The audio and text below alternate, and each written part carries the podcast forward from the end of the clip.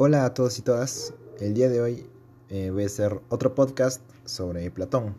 Esta vez especificando en dos mitos. El mito del carro alado y el mito de las cavernas.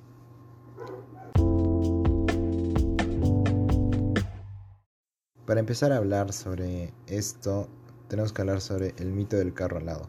El mito del carro alado básicamente es que nosotros como persona estamos en un carruaje que tiene dos caballos, uno que es obediente y disciplinado y el otro que es desobediente y hace lo que quiere. La cosa es que si nosotros nos dejamos dominar por el caballo que es desobediente y que hace lo que quiere, eh, básicamente cuando reencarnemos vamos a pertenecer a la clase productora, ya que nos hemos dejado llevar por ese caballo. En cambio, si nos dejamos llevar por el caballo obediente, vamos a reencarnar en la clase guerrera, ya que los guerreros para Platón tienen pasiones nobles, tales como la dignidad, el respeto, la lealtad.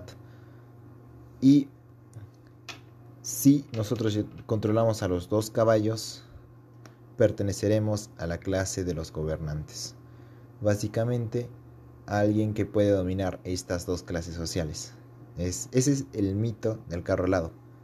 Eh, según Platón, Sócrates eh, ya no pasaba por este proceso ya que él se quedaba, ya que él se quedó en el mundo inteligible, donde todo es perfecto y la sabiduría ha sido alcanzada.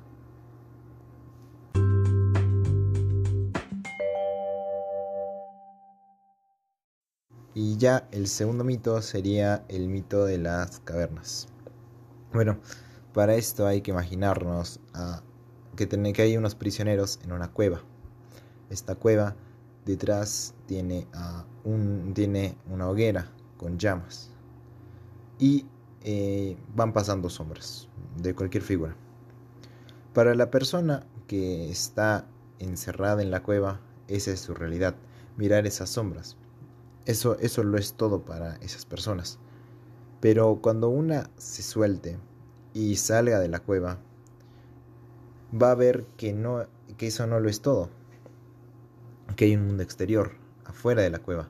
Entonces, esta persona va a acercarse a sus compañeros, a los otros prisioneros, para que se intenten liberar, para que se intenten liberar y así puedan ver también el mundo exterior. Estos no le van a creer, ya que van a pensar que es un disparate y que no no es posible. Y hasta se van a enojar con él, porque el ser humano teme mucho a lo nuevo, a lo que desconoce.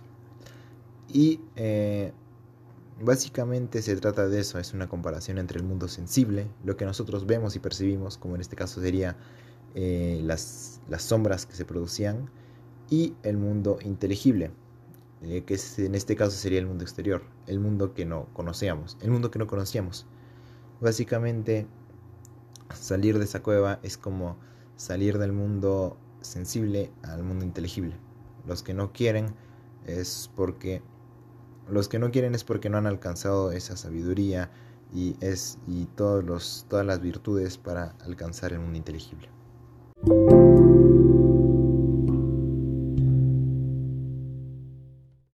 Bueno, y eso fue todo por el día de hoy.